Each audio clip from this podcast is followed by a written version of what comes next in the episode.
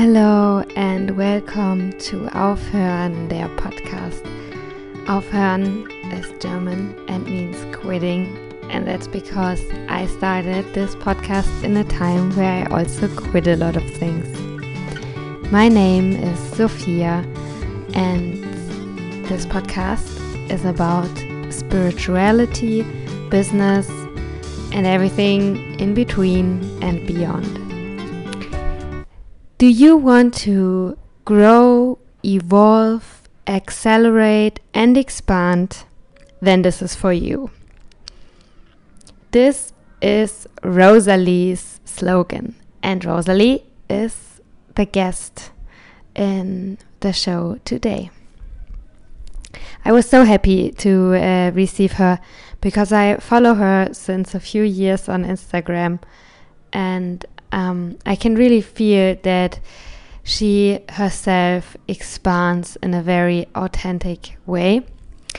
Rosalie is a yoga teacher, and she's not just a yoga teacher, but she is a multifaceted being that has also more than one profession, all of them self employed. And I think that's very inspirational. So I invited her and I asked her a lot of questions. And in this interview, you can hear us talking about her virtual retreat. That, by the way, you can still sign up um, if you hear this on the date that the podcast is released. Um, her path, uh, her yoga path, how she became a yoga teacher, and um, what she likes about yin yoga. Uh, we talk about yes, you can be more than one thing, and you can have several passions and professions. Um, we talk about how it is to be self employed, and I also share a bit why I rather choose to um, create my own job. And um, we talk about the money stigma in the yoga and mindfulness industry is one of my favorite topics. We talk about obstacles and challenges on the path of entrepreneurship and um, we talk about Bali. I wanted to ask her about Bali because Rosalie also lives in Bali. And so she shares a little story from there. Uh, on top of all of this, she gifts us one health hack that is also included in her virtual retreat that she co hosts with two friends. And um, at the very end, she guides us in a little breathwork um, experience, and it's super nice. So now I wish you a great time. I hope you enjoy this conversation as much as I did. Check out the show notes in case you're interested and you want to know more about Rosalie. You can find everything there. And um, now I send you a lot of love Let's go. Hello, Rosalie. Hi. Welcome to my podcast. Welcome to Aufhören, der Podcast. Thank you for having me. it's my pleasure to receive you here. I think we have many things in common and um, I follow you since a few years on social media. And because of that, I have some estimations about you, and I'm so curious to find out more about what's true and what's not true. And yeah, so we both live in Berlin and on an island. You live in Bali and Berlin. I live in Cape Verde and Berlin. We both love yoga. And um, yeah, we have one friend in, in common also. We do. Blessings to Ray. um, I'm really happy to receive you here. And um, yeah, one of the things I find just from watching you, like being your true follower and fan since a few I find it really inspirational how I have the feeling like you're not pretending to be something you're not, but you're slowly transforming into your path and you're taking your time to build up whatever that is. And for me, it's such a pleasure to observe that um, because it has this element of like also slowness and allowing a process to be beautiful in every step and to unfold it. So that's why i really love following you on social media. And yeah i would love to learn more today about your path where you're coming from where you're going. I want to know what what your future is uh, what i want to know as well what that is like. I have no idea. Yeah welcome to the show Thank you so much for having me. I am uh, very humbled and happy to uh, have received that invite. I was super curious uh, to learn more about what we're going to talk about when you sent me the invitation. And yeah, I'm really happy to be here. um, where are you right now? And uh, how do you feel? How is your heart? What are you doing? What are you working on? What are you curious about to to do? so many questions. and so right now I'm in my parents' house in the south of Germany. I had to um, do a little getaway from Berlin. I had a bit of cabin fever. Um, and since I can't really leave the country, I uh, drove down to my parents' house. It's in the middle of nowhere. It's beautiful. There's like a huge garden and like, you know, just like forests around and stuff. And um, so yeah, I'll spend a week here, um, and basically I'm doing a little workation because I have just so many things to do right now. Um, and because of the whole situation, I felt a little bit um, like I didn't have enough space in Berlin to work because I can only stay in my apartment. So um, yeah, I just came down here to see my family and hang out in nature and work on um, a very special project that I uh, initiated and well that I co-create with two of my friends. Um, and it's a little bit of a short notice kind of um, birth that we just created with that thing. So I'm basically working seven in the morning to 10 in the evening or to midnight, even sometimes. Um, it doesn't really feel like working because there's so much passion there and so much creativity and so much um, will and love to you know put into that but still it, it's a lot um, which is why yeah again i came down here to just like sit in nature and work I think I know what that special project is. It's what you've announced uh, recently. yeah, yeah, exactly.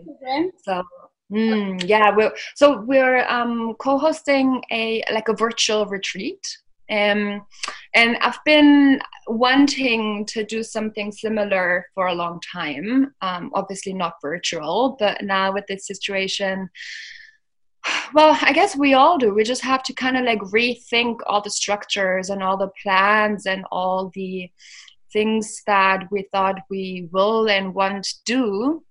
And so, just most of that stuff now is not possible anymore, right? It's like and then we're stuck in our houses and can't do anything because of corona. So yeah you can. You just have to rethink and restructure and you know start fresh and um, just make some changes and just like be progressive with um, your ideas i guess. So now we're doing a virtual retreat yeah? And um, so that will be in two weeks already. So we created the concept already and it's like all of us. So it's me and two really close friends who are also uh, yoga teachers. Um, and we all said basically, damn, I wish I could take the retreat and I didn't have to teach it because the concept is so nice. I wish I was there as a student as well. So obviously, we are very passionate about the project. Yeah. And we launched it uh, just yesterday, actually. yeah i think it's uh, one of the most important things for me also when i when i create something or when i work on something is that it's very attractive to me. I yeah. like putting energy in it. If i like hanging around my own project because it's so yeah. sexy then um exactly. give and give and give and give nah? it has to be so sexy you want to lick it. Like otherwise it doesn't it doesn't work because you really have like being you know doing this kind of work it takes a lot of it takes a lot of work to do that and a lot of energy. And also you really cannot see like if if you get scared off by things when they're getting difficult or when people tell you it doesn't work then this doesn't work as well right? So you really have to be so passionate about it and just really not even give a fuck if it you know if it is a tricky situation. And then this way, it doesn't really feel like work. I mean, yesterday I went to bed at midnight and I had a four hour call and it felt like just went by like this. Yeah. Mm. Because you want to do it and you want to nurture the project and you want to spend your time on it. Yeah. Yeah. Uh, I would like to know more about the details of the project a bit later in the conversation. Yeah, for sure, for sure. We can uh, go a few steps back and uh, start a bit uh, with your yoga path. Like I know that you love Yin yoga, uh, or that you that you teach Yin yoga. That you yeah. like yes. Maybe you can share a bit with us why Yin yoga. What fascinates you so much about Yin yoga, and um, yeah, maybe we can start with this. Yeah, let's start there. I mean, it hasn't always been like this. I'm not the typical yin type of person. I am in a way because I'm very feminine and I have the yin energy, but I'm also very much type A personality. And I, I'm like my personality is much more like vinyasa, if you would want to categorize in yoga right now, right? Because I mean, I, I trained vinyasa first, and that's all the classes that I went to when I was younger, it was all like the dancey, flowy kind of classes. And yin was very much boring to me because I didn't understand it and I didn't understand the true purpose of it and I didn't understand the depth of it. And it came later in my process. I've been practicing for a good handful of years. And that's then at some point when I really I guess probably also because I had for the first time a really good teacher who could facilitate a proper good yin class and take you to that depth. Mm-hmm. And and that's only the time when I understood um, what it's really about. And I very slowly fell in love with it because it has a very much therapeutic aspect. Um, and yeah, I think also when I just naturally dove deeper into not only the asana practice, but you know, the philosophic aspects and nutrition and like Chinese medicine and Ayurveda and like you know all these type of things. And then naturally yin yoga will pop up here and there anyway because it correlates with taoism and with chinese medicine. And at some point i had like a toolbox of certain aspects and informations from that realm in general and then i kind of really had the natural access to yin yoga yeah and, and then i decided to do the training and then i started teaching it mm. so yin really is only like my thing since maybe three years or so yeah mm.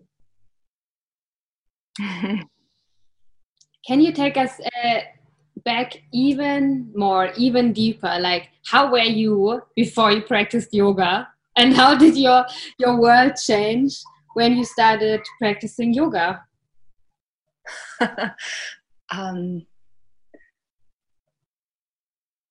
well, so I mean, there are so many different aspects because I I started practicing yoga. I think when I was 17, 18, which is also the time when I started traveling for longer periods of time and also regularly.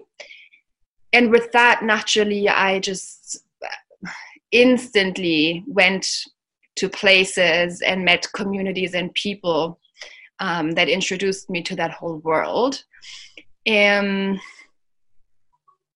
and it was also a time when I was just starting my studies, living in Vienna, having a not so healthy lifestyle and you know just regular things that you're dealing with when you're in your early 20s and when you kind of just like live more on the wild side of things but are actually very much sensitive and open. And so i kind of i kind of was naturally not even drawn but pushed in that direction because i really needed that as well um, for healing. So i I started practicing maybe like the typical kind of path, let's say going to a yoga studio once a week being 17 18 and then when i started traveling and really diving deeper in, into the practice and having mentors and teachers and you know the community of people and also the knowledge then so that it's not just like a studio class but like having deeper access to that. And it really formed my yeah it, it, did form my my being but also i was growing up. I was in my early 20s so it's, it's hard to pinpoint if yoga did this or if i was just you know being a 20 year old figuring shit out and also you know finding the path of yoga. So it's not that simple. But so you're practicing yoga since since quite a long time. It's not yeah. Me the typical yoga story is mine. Uh, being very lost in life until the mid 20s, like partying a lot here and there, yeah. having crazy boyfriends and whatever. And then all of a sudden, ah, there's something else. I can also be still and feel myself. Um, yeah. So you practice yoga since you're 18. That's amazing. How how old are you now? I'm 32 now. But I mean, what you just mentioned, I'm going to be very blank honest here as well. This is also what happened with me, right? I was super wild. I was like living a very hedonistic and very self destructive lifestyle in a way as well. And because I'm just an extremist in all the ways. So when I'm drawn to this, to be wild and to the darkness and just like to see all the worldly things, on the other side of the spectrum i'm also very much um, like receptive for all the other things and with a more healthy being more drawn to that way then but also dancing on both sides of the spectrum because i think that is very important. I don't strive to live like a buddha sitting on a mountain meditating not talking to people and rejecting the worldly life. Yeah that's not also not what i'm aiming to do. So now i think it's it's more about the balance and having access to both in a healthy way you know?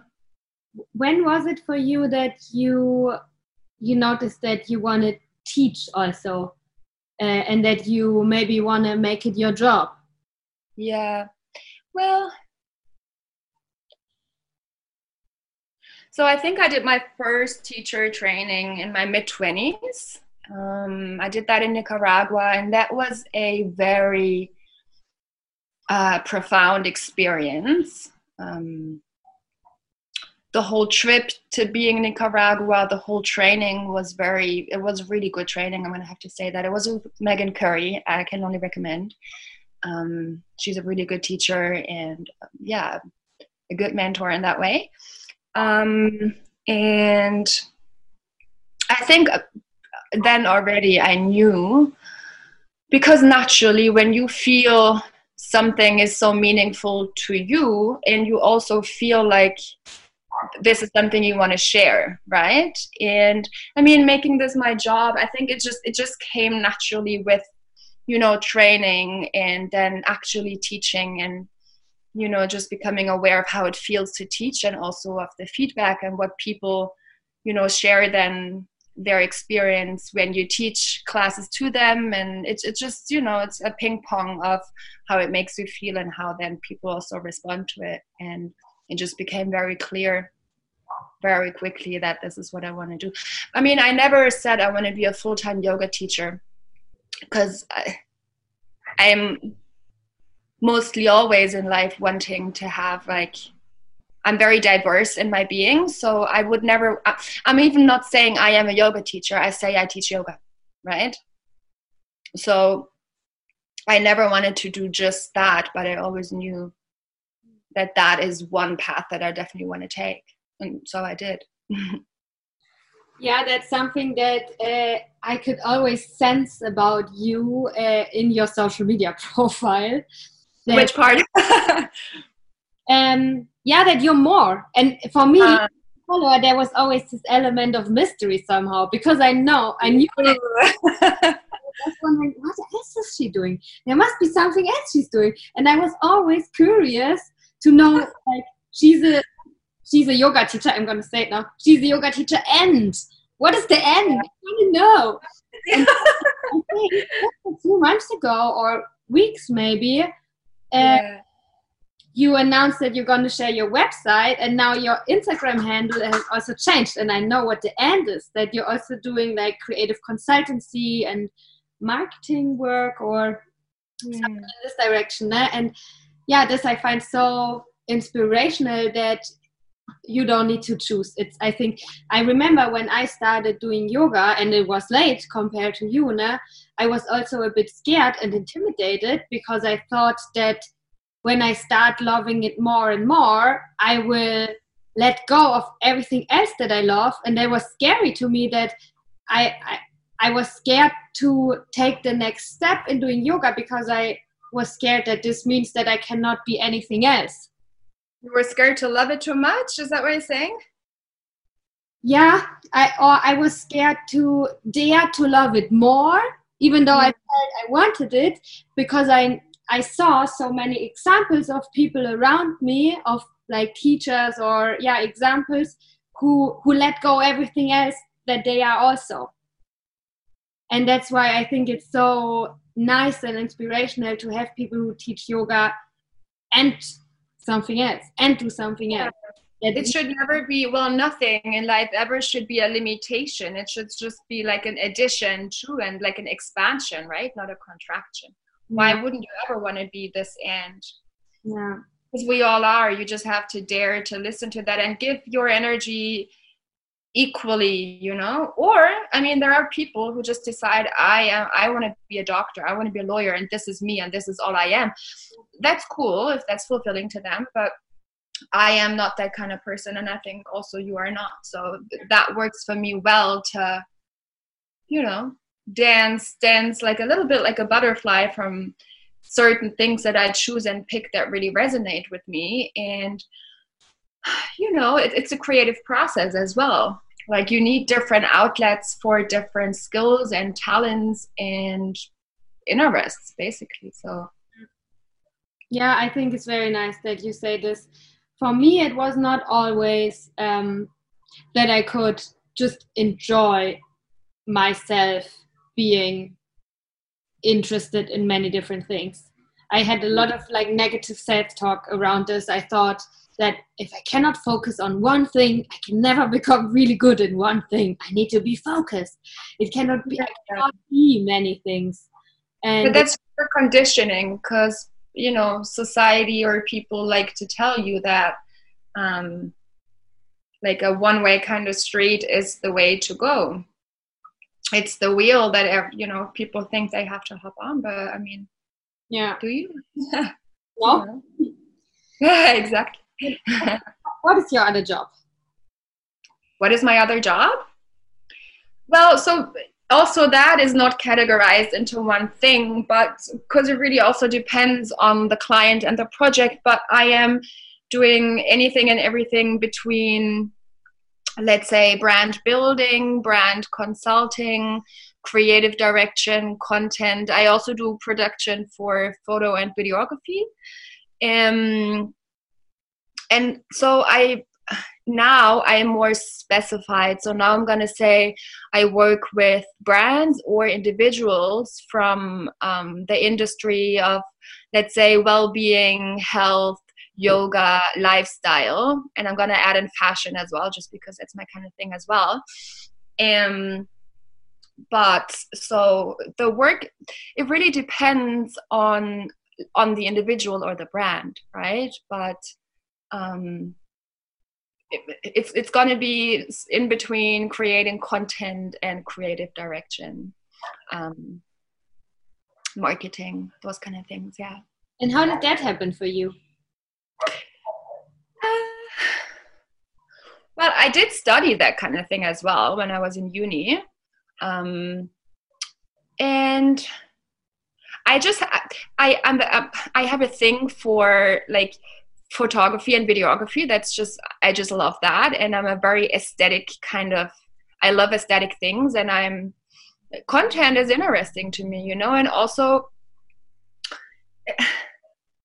it's a very it's a very specific way of working. I mean I, I, would never do or i don't now i don't do just regular marketing strategies for xy company.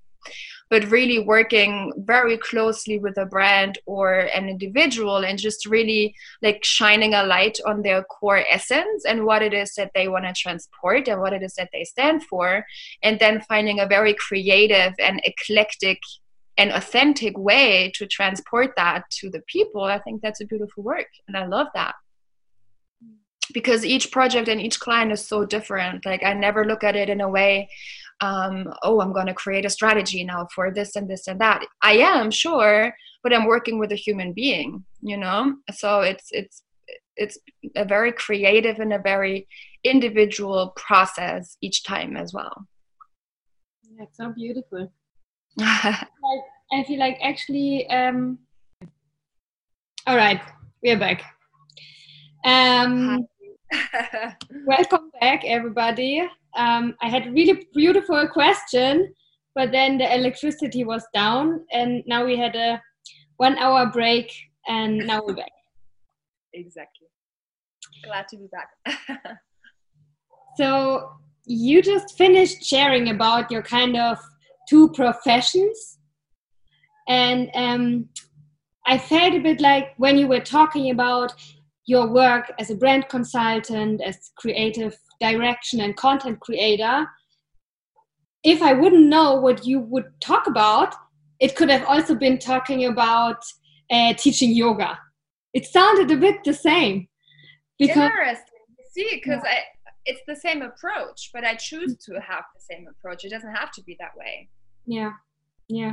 It's interesting though that to you it sounds like the same kind of industry. Yeah yeah because i think i mean in the end um i like this that whatever you work it's you and you fall you show up as fully you. Because in the end we cannot go to the office and leave and leave a part of us of ourselves behind for eight hours every day. To me that's hey, some people can and some people do. I'm even going to say most people do but it's just it's just not a way that i that I think is a good approach to work for me specifically personally. So, which is also why I just I'm never going to do like an office 9 to 5 because exactly that aspect doesn't resonate with me and I feel like it doesn't bring out what I'm good at and it needs certain things that I'm not good at and that is for example that you know so it's also a bit of a mindset for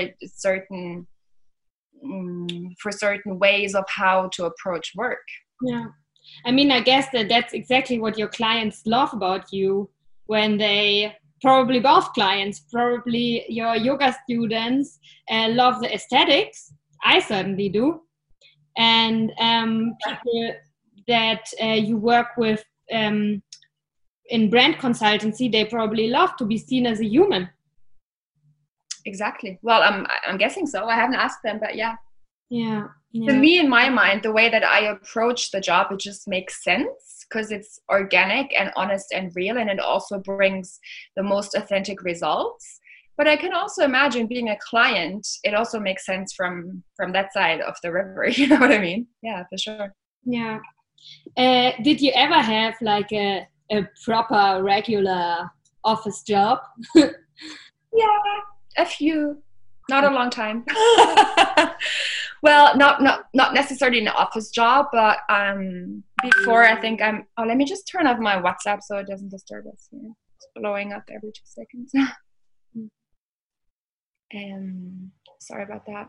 No problem. Yeah, I was also diving into um, film production, and uh, so for that aspect, I did some sort of an office job and it didn't turn out to be what I wanted. And I, uh, when I was really young, I was working in PR agencies for a couple of months as well, but it's just so crystal clear. It's not for me, and I'm not for that as well. Like it really goes both ways, you know. Yeah, yeah. I've I've been through that too. I I think uh, one and a half years ago was the last time that I tried to fit in. Good. Good, bless your soul. and I'm, I'm glad I did, you know.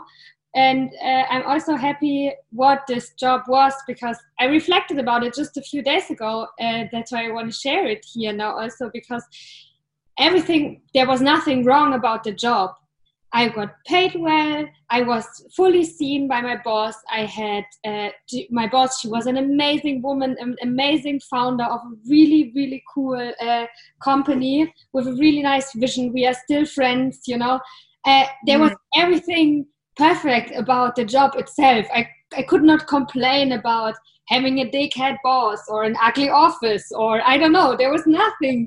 But yeah. and, and that was really nice for me to to leave uh, that, kind of space eh, on good terms and just saying hey there's nothing wrong here's nothing yeah. wrong. It's just not meant to be and i just need to go and do something else. Yeah. Is it just the setup of being in an employment employer kind of relationship that doesn't really work well for you? Um i think uh, i like working together with people and it's also okay for me to support someone else's vision if because yeah. I, I, love people and i also love supporting people. Um, but yes i also have strong desire to uh, to make my own dream come true. Oh. yeah. Oh yeah. Okay. Oh god. I just thought it's gone we're still here. I just heard the glitch as well. But what is what was more for me i think is to go every day into the same place at the same time. And uh, that's that's more what I what I cannot do. And I, I totally feel you. I totally feel you. This is like one of the main reasons why I really created the business that I'm creating right now is because it's crucial for me. I need to be able to work from a place that I choose, and it cannot be bound to one place. It, it yes. just doesn't work that way. yeah, and um, what else? Ah, yeah. Plus, I also have a complete uh, entrepreneur spirit. I come from a family of uh, of, of business people. Like everyone yeah. in my family does their own thing, and yeah. um, I, I feel like like a tiger in a cage when when I need to stick to places and times and this and that. And I'm not saying that I don't like working. I love working and I work on a Sunday and I work sometimes in the night and sometimes in the morning and sometimes not at all. I just want to have this freedom to do this. Yeah. yeah. it's just a matter of choice. You want to choose when you're going to invest your time and energy into your work. I totally get it. I'm, I'm quite similar like that. I would even say people like us probably work even more hours you know in relation to it's it's just a different kind of spirit or just a different kind of setup um yeah. as opposed to the the regular nine to five yeah but for me uh i also want to say that it's a sticky process for me to let go of this uh, even though i feel that I need something else and this like fixed idea of how work needs to be, it, it made me sick. I feel like I felt like a, a beautiful rose, and every morning I come there, and then that's how I come home. Then it, it I can relate. Wrong with it, but it, it made me sick. I could really feel how my my soul was uh, slowly uh, getting more and more thirsty, and yeah. um, but still, when I then made the decision, I still had this kind of inner patriarchy. Uh, this, mm. this, I had to really, and still I'm working on it now, to have not have like a, a negative self-talk when I'm when I'm working less or working more, or you know, at this I was really now for me. I think I'm slowly getting out of it and getting more comfortable because I'm thinking about it less. But the last one and a half years, I thought a lot about how I work and it made me feel bad when it was not like people work in an office. Yeah, it's it's a matter of expectation and judgment. When those things come into play within any kind of situation, then then this happens. Yeah. Okay, but let's go back a bit to, um, to um, you and to your business and to what you are creating. So um, yeah, uh, what are your what are your plans for the future? What is on your vision board? What is your big dream? And oh. can we help you with that? My vision board. I can't share that right now. I think there's a palm tree and a sexy man and the beach. so, but also, um, the thing is, I don't really make like plans in a way that I'm going to say in this amount of time, this and this and that. Like I, I've been, oh, just a second, my dog. I'm so sorry. Geh mal raus. Geh mal raus. Du auch. Tschüss. Willst du rein? Okay. Komm mal rein.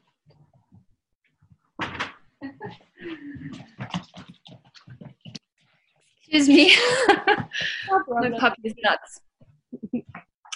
anyway, circling back. So, well, the what? Uh-uh.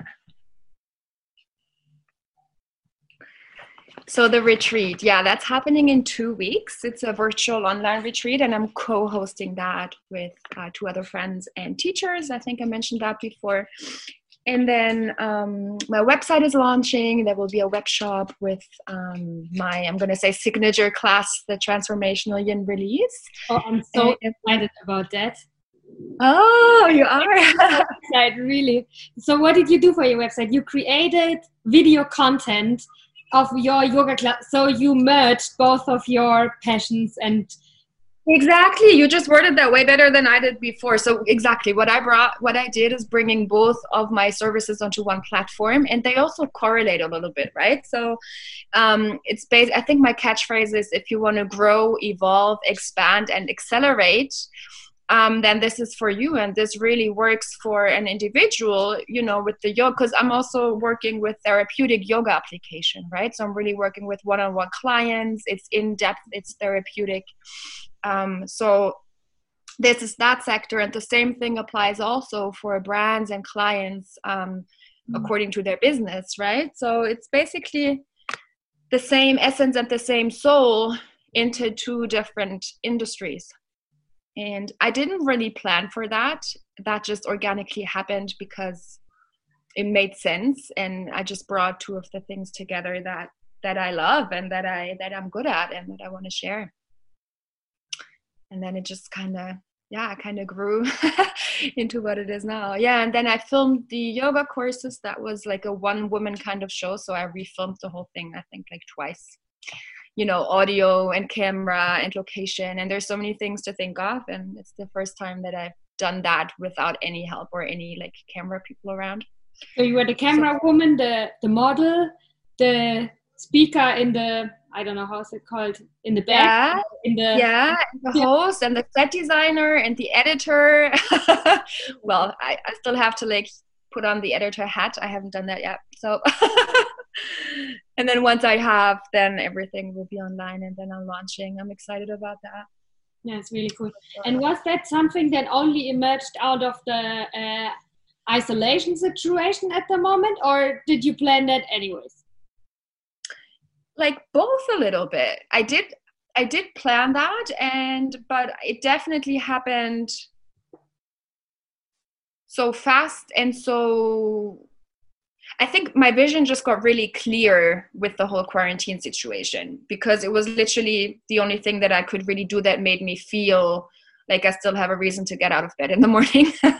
You know and it really gave me i feel like quarantine like the past few months really gave me a sense of like clear direction of what I want to do and where I want to go. And there were some times maybe where I felt more like numb and had a more difficult time with it but most of the time i just i actually felt great because i'm an introvert as well I, I can be alone in my house seven days not seeing my friends and i'll be fine like I, you know like it that's not an issue for me so i didn't really have a lot of issues with the whole social distancing kind of thing. Sure to some degree but like like i said before i just really use that time and energy then to really focus on what i want to create. And that really helped. Yeah I, I feel that too. And I, I i think that's what many people on the planet are experiencing right now that somehow this state of emergency cuts the bullshit and it gives a sense yeah. of urgency into your life and you're just gonna go for it now now do it. Exactly. And also like it, it just you're just gonna have to be really honest with yourself because now you are sitting in a sitting in a place and you really don't have any distractions around and you can either feel sorry for yourself and be a victim and be bored and feel you know be in a space of waiting that when is this over and I can go back to normal, or my dog, or you can really be smart about it and use it in a way that it is helping you rather than being a being like in your way. You know, I feel like for me it's been also a gift rather than like cock blocking life. It has in in many ways, but also it really gifted me the space and the time to really cut out the bullshit, like you say, yeah. and just make makes things happen. You know, I feel like it made me wanting to create even more. Yeah. Yeah, and I mean, uh, it's business-wise, it's also just very smart to create online classes because then um, it's it's accessible for people who maybe usually cannot afford this yeah. you can you can reach more people you can um sorry my neighbor i think is hanging up a picture or something i don't know if you can hear it but it sounds kind of naughty. I'm not sure what's happening there. Yeah i mean people are busy.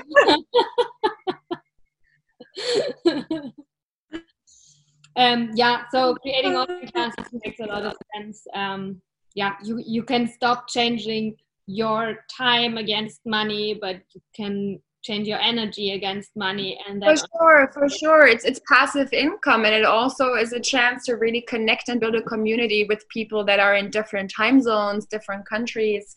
It's really like overreaching. Now this is really a a, a, global you know a gift of globalization basically in a way that you're not limited to people that can come to the studio in your city. Yeah. You can really find a tribe online now that with people that you resonate with. And i mean people come to my zoom classes from greece now and from ireland that would have never been possible before yeah? Yeah. So it's, it's cool it's cool. And definitely um yeah in the end you can also share how people can reach you because i think it sounds so interesting. I mean who doesn't want to create an online class with you or a video or something yeah?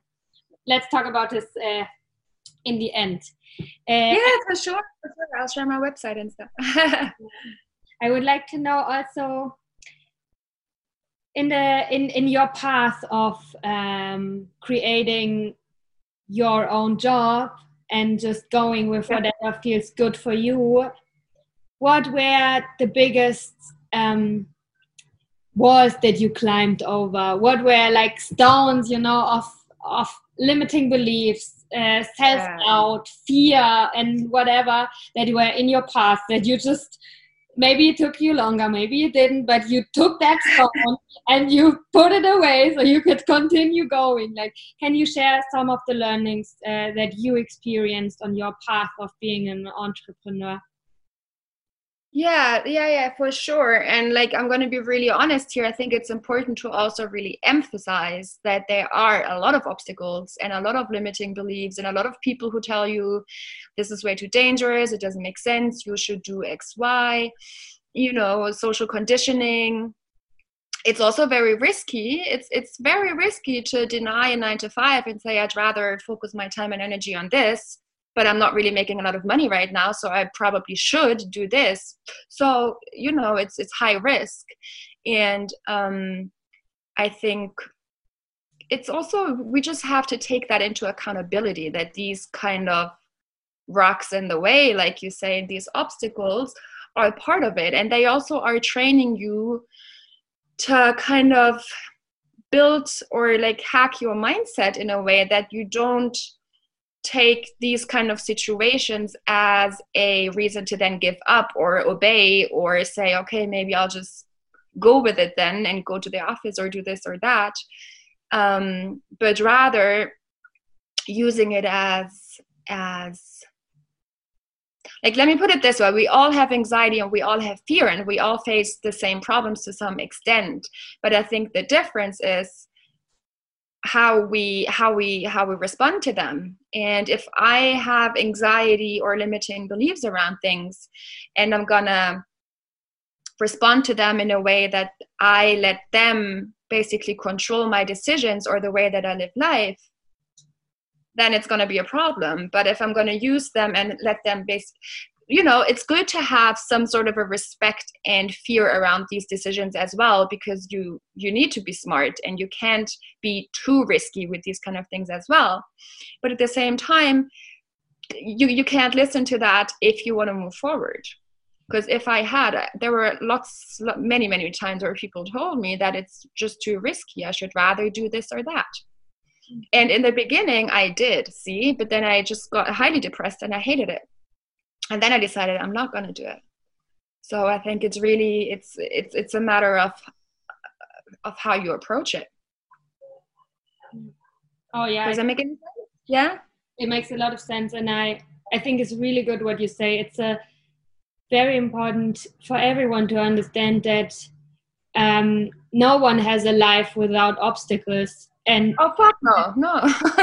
entrepreneur is just especially important to work through your own uh, through your own uh, mind and through your own psyche to to get a really strong mindset to um, exactly I want to say to cut your own bullshit to to become clear to become strong to become uh, dedicated focused independent. Um, yeah. I think to become all of this is a very important part of being able to to have a very successful multi-million dollar business that we may or may not have one day but there's a way to go there. If we would just get it sure. now maybe we would not be ready. For sure for sure. Yeah.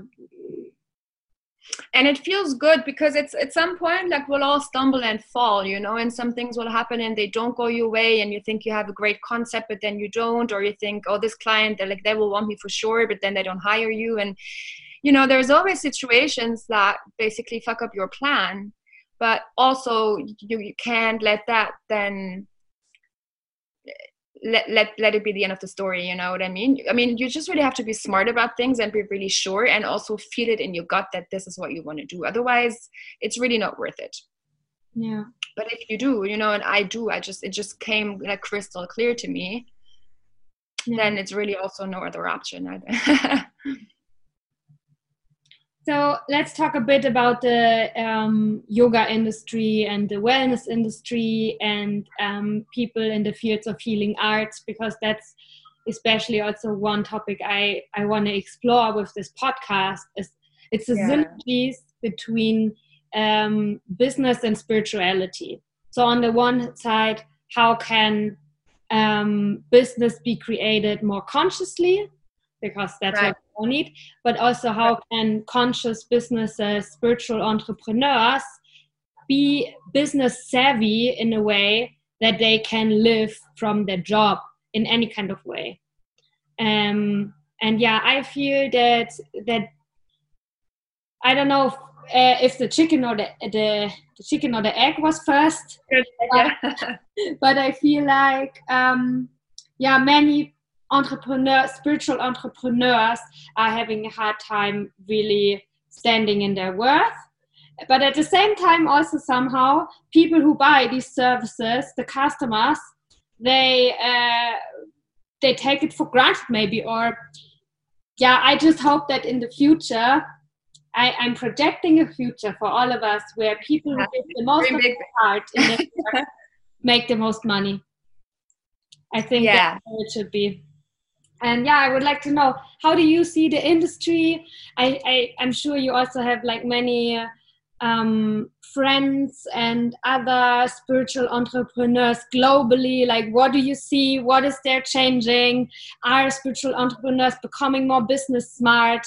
And is there maybe yeah what's your what's your uh, idea? What's your vision? What do you see there?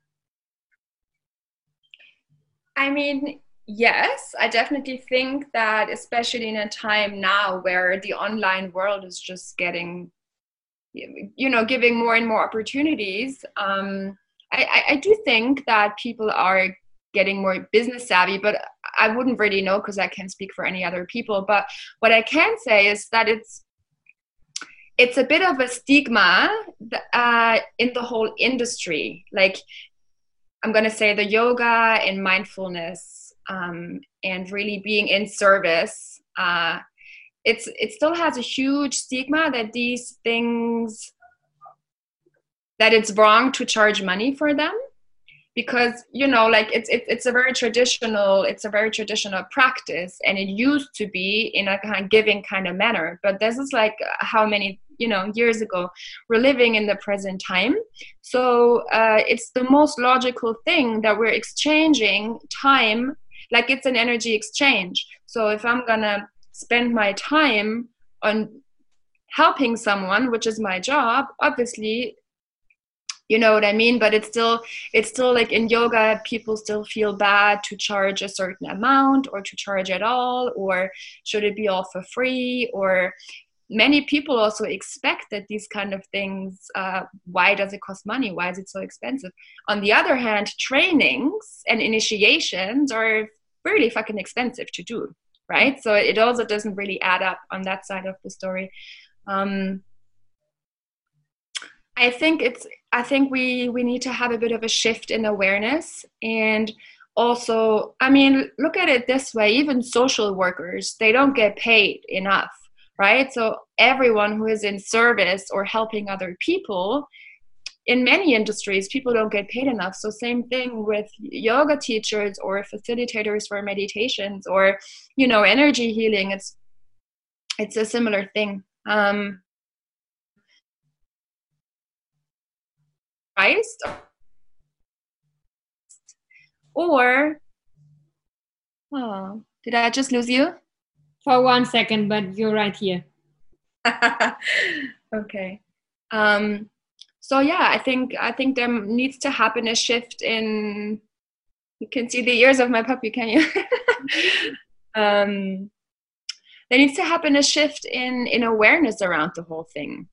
And especially these kind of industries who are helping other people and who are actually this work can also be quite draining right? Because you are working so close with people and you are helping people. So i'm very much uh, you know i think this should be also compensated uh, on a level that feels right and that it deserves but yeah i mean it's also you know it also goes both ways. So i think if people are being constantly underpaid it's not just because people don't pay them it's also because they accept that and because they don't ask for more. So it's also your own limiting beliefs. What do i deserve? What can i charge? And we know as an uh, entrepreneur it's difficult in the beginning to really get clear on what's my number. What do i charge for an hour? Right? And then it feels like oh is that too much? Is that not enough? Like defining your own worth it's difficult in the beginning putting in a number on it so i think if people are be having issues with finances in the yoga world it's because of the stigma around the industry and also because many of us still are conditioned or have this yeah i'm going to say fucked up mindset that it's and it comes from an undeserving place of being paid for their work right mm. Yeah. I think you mentioned uh, two really odd. You mentioned two things that I, I, I have something to say about it. yeah, go for it. I I call it like the Picasso syndrome.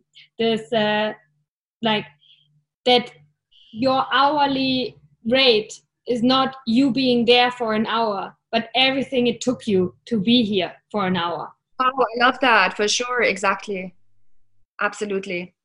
And then, um, you know, I, I have also worked in like big corporations and in the like a marketing kind of thing where actually, and, and there it's always in in marketing strategy or how to how to create a product the way to go is always like find a problem and solve the problem so you help people you know? Even someone who sells cheap ass ugly something that nobody needs pretends like they're helping someone because they're saving a problem. Yeah marketing psychology is.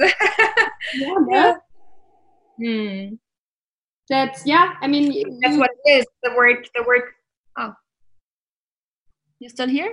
Yeah yeah you go. Ah okay. No you go. I think i just cut out in a minute. Um yeah that's that's that just came into my mind you know that this like helping people i think is what we actually all want. We are all humans and we all want to help each other and some people actually do their job.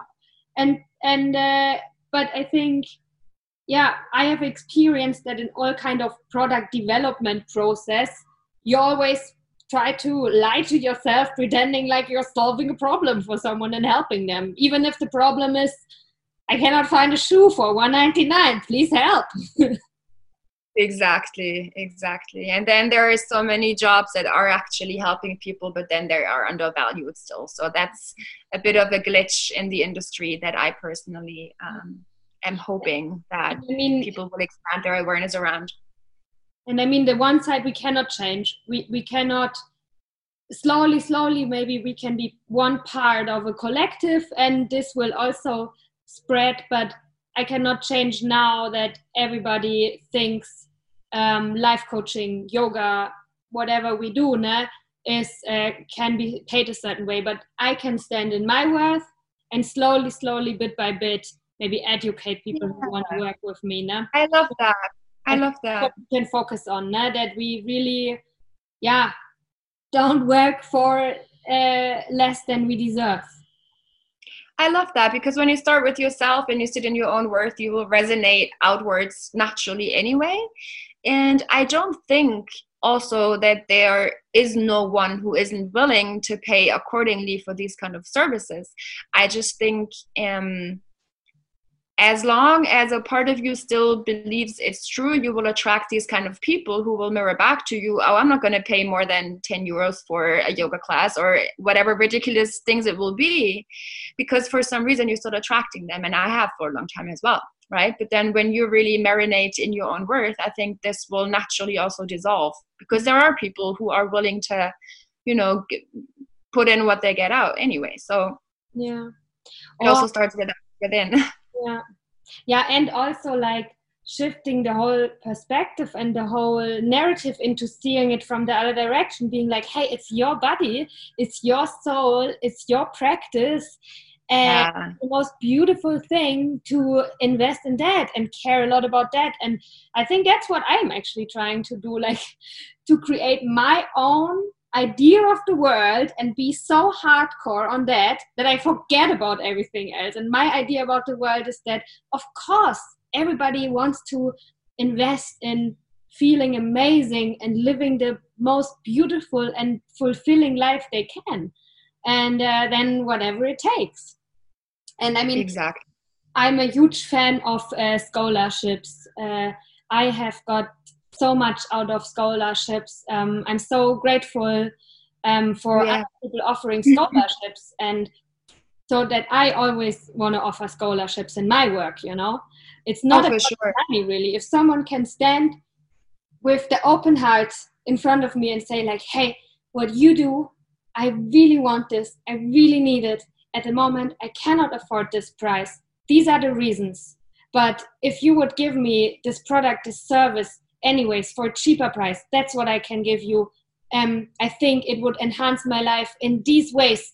And are we going to make this happen? You know if someone comes to me like this i will oh, always oh, absolutely you gotta stop absolutely.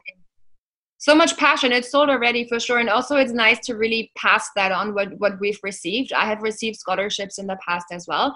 Um, so of course like it's so nice to you know pay that forward and give that to other people because we know how it feels to be in that situation of really really feeling the fire and the passion for something um, that you want to learn or whatever it is but you cannot afford it. And then you know it's it's of course of course I, I will always offer that when i can when i have programs where it's possible.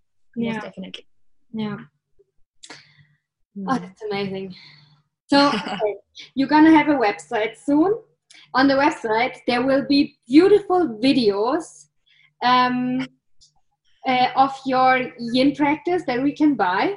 Then in two weeks a virtual retreat is starting that you're doing with two other friends and yoga teachers as well. Right you want to share a bit more about that retreat? I'm a bit curious oh, like, i do i do. Like I'm, I'm working on this like it feels like 24 hours a day so i'm really passionate about it. Um so it's going to be a four day retreat with three classes three hours per day live. We'll do that via zoom uh, and or instagram live Um, but then on top of that, we're adding basically 14 days of extra bonus of like full access to all classes.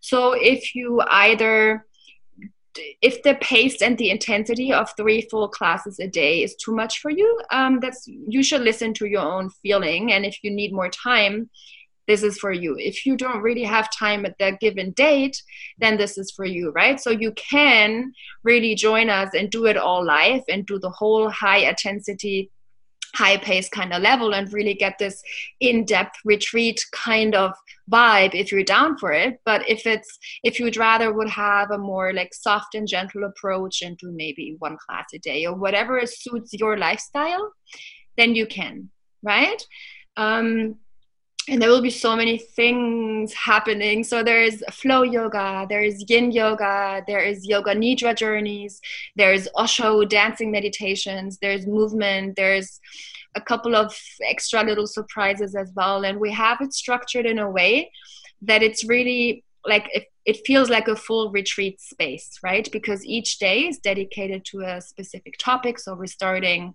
with rooting with grounding then we're moving on to to a more softer space and um, wait i just lost it. I've been talking about it all day. So it's root transform expand and accelerate. At this now and i'm live. I've been designing the whole thing for oh my god root flow transform and expand. So that's what happened right? And we're bringing in the chakras we're bringing in the um, elements. Um, so it is um, a high intensity uh, retreat in a way that it's very diverse because we're also adding in um, morning hacks. So we have basically a toolbox of how to create um, and also maintain a healthy morning routine because it's really a setup for having a healthy and successful and happy lifestyle. Okay, basically day to day life. Okay, I'm going to be very bold right now, and I'm going to ask if from all these amazing hacks, uh, can yeah. you give us one now? Hydrate, drink a lot of water. That is one of the hacks, and it sounds it's one of them and it sounds yes really plain and really simple mm-hmm. but let me tell you this i have been testing myself there is an app i'm not going to give away too much now because it is part of the program but there is an app and you can track basically how much you drink and so i'm going to put it this way i feel like either people who are already conscious of their health they will probably think oh but i'm drinking enough and I was one of them. And I haven't. I have been constantly dehydrated. Or there's people who are not even really conscious and they think it's not that important, but we know it is, right? Because really, when you're dehydrated, you are prone to be depressed, to have brain fog, digestion is not good, skin is not good. You get depressed, and even anxiety levels can rise. Can raise. So it is crucial to not be dehydrated, right? And um, for me, like I've been doing 3.5 liters for a couple of weeks and i am not a morning person. I have a tendency to be like more sluggish and not the most creative and vital when i wake up. So and this helps me so much when i drink right away before coffee before anything else a lot of water and then do that throughout the day. So i can tell you this is time proven by myself and a huge community of people that if you do that for let's say even just even just the four days you already will feel a huge difference and that is one of the simple things to to do you know there's other hacks of course in the program as well but this is something really simple and crucial. Thank you for sharing that. I think it's uh, very nice to to start with the maybe not start but to also focus on the simple things. Because i think yeah. they are i don't know if they're really easier to implement but i think it's nice to do not be like, okay, now buy all of these supplements and then wake up two oh. hours before the sun comes and da da da da da. You you can you can you know it's step by step and starting simple yes but also it's not that simple because even that is difficult for so many people and what we want to do is really create a morning balance a morning routine that can be maintained because it's really only powerful if it's if it's going to be long lasting and it really sets you up for the day. So yeah simple things like drinking water is a start and then there's things that we're sprinkling in and adding that get a bit more in depth. You don't have to do that. We're giving a toolkit of things that you then can pick and choose and see what works for you in in, in your lifestyle right? Yeah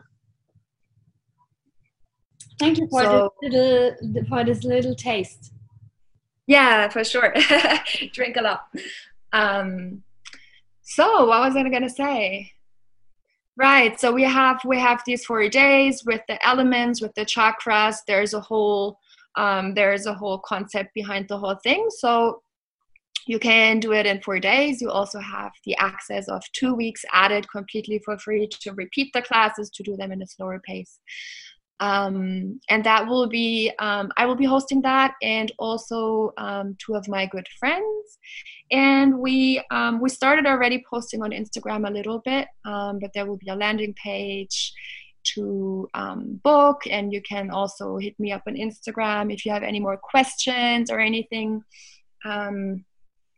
so yeah can I? I would like to ask also a personal question. How yeah. do you? Uh, how is your personal yoga practice at the moment? Like, do you feel ah oh, there it feels a bit weird or here it feels a bit weird? I'm gonna do this yin posture a bit, or are you like super structured that you need to do like every day the same, or how do you practice at the moment?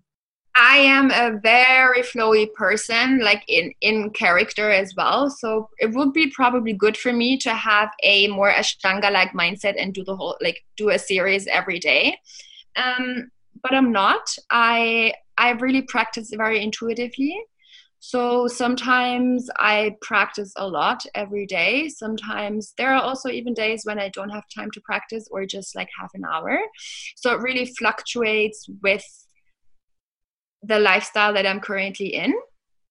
And but I try to adapt it in a way that uh, it doesn't have to. I, when I was younger, I thought I do. I, I have to have a practice of at least an hour a day, but you don't. Like if if if you do it for like twenty minutes and you're practicing in a way that it serves you for that day, that's beautiful right? So my practice it does really fluctuate. Sometimes i i feel playful and strong and i'll do like a super sweaty flow. Sometimes i just need like four yin postures and that's it for the day. So it really it also comes to like listening to your own body and listening to what you need in that day rather than i should practice this or that. Mm.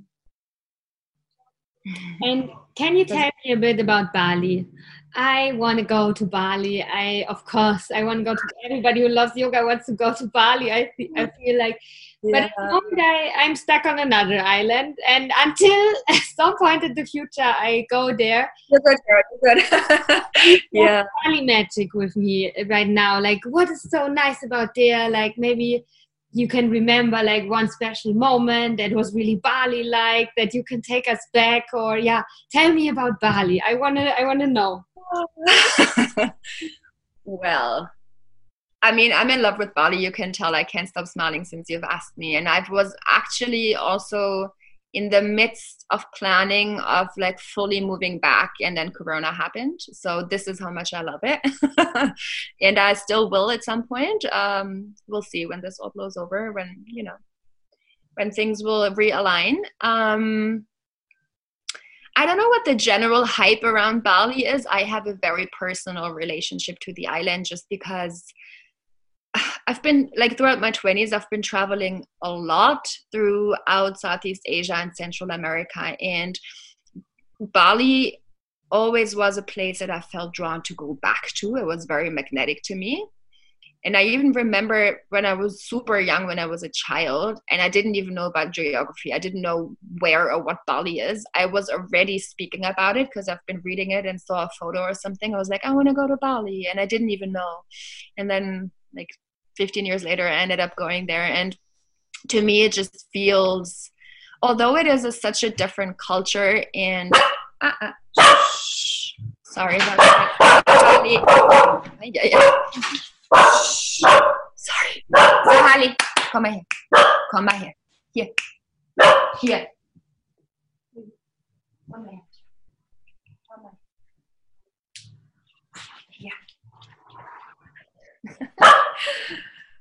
It's because from Bali now, and she's also from Bali, oder? And she's from Bali, exactly. So yeah, Bali. Ba- Bali is very special. I feel like you have to experience it for yourself for you to really feel the resonance. I mean, I don't have to speak about the obvious that it's fucking beautiful and the lifestyle is just it's very comfortable to live there as well uh, for very specific reasons. But I mean, this is not really important to me. The culture and the people are just fucking super kind, and uh, even just the, the nature, like just thinking about the rice paddies makes my heart pound harder. So it's just there's something about it there's some something about it and for me it's just a very personal thing that i feel like when i get there my breathing is just more expansive i feel more healthy i feel more creative i i mean my dream is just to have a house there and to you know that's all i want to do actually so Now we had a little glitch again. So your dream is to have a house there. Oh, my dream is to just have a house there and adopt all the Bali doggies, Bali puppies, and give them a home and just live there and create and, you know, ma- make it my home. and I will, like, I know I will. How, how is the housing market in Bali? How, how is, is it possible to buy a house there or? Uh, I don't know about buying. I think you might have to marry a local or something. Um, but you can lease easily. You can lease easily. It's always smart to be friends with locals. Mm-hmm. Do, you Uh, have, for do you have a Bali local friend? Oh, I have many Bali local friends. I'm good friends with my tailor because I also design clothes, and um, yeah, Tell we'll stay in bit. touch. sometime. Tell me Huh? about the tailor. What's what's his name?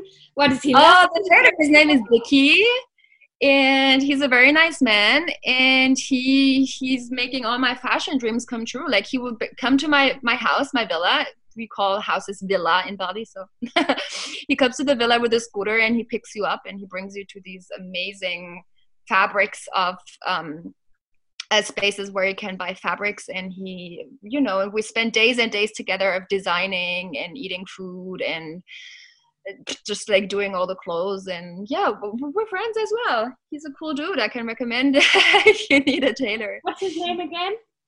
dicky Dicky. yeah yeah. it's probably an alias he might have a local name as well that he didn't share with me Ah, so Dicky is then the name he shares, and then he has another name that he doesn't share. I'm just assuming. I'm just assuming because uh, sometimes there will be a um, more Western sounding name, and then you can assume that they also have um, a I have Balinese one- name. Yeah.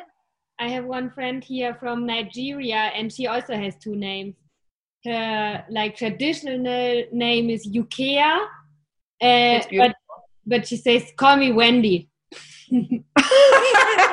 Call me John, baby. All right.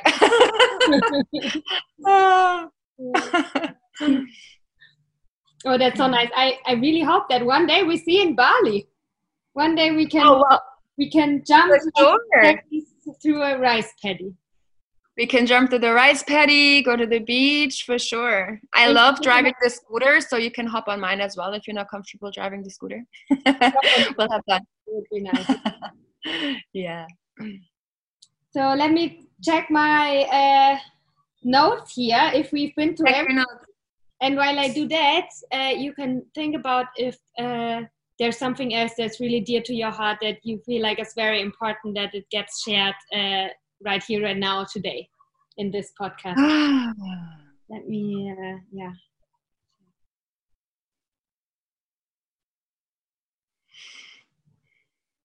Well, I feel like spontaneously, intuitively, I would just share like three deep belly breaths with everyone who's listening right now. Inhaling into the belly, feel it expand. And ground yourself as you exhale. Oh, can we do it two more times maybe? we do it together. It's such a nice feeling to just envision that everyone who's listening is doing it right now. Yeah. Place your hands on your lower belly. And then feel it expand and soften as you inhale. Soften the shoulders, soften the jaw. Fully exhale, release all tension. Hmm.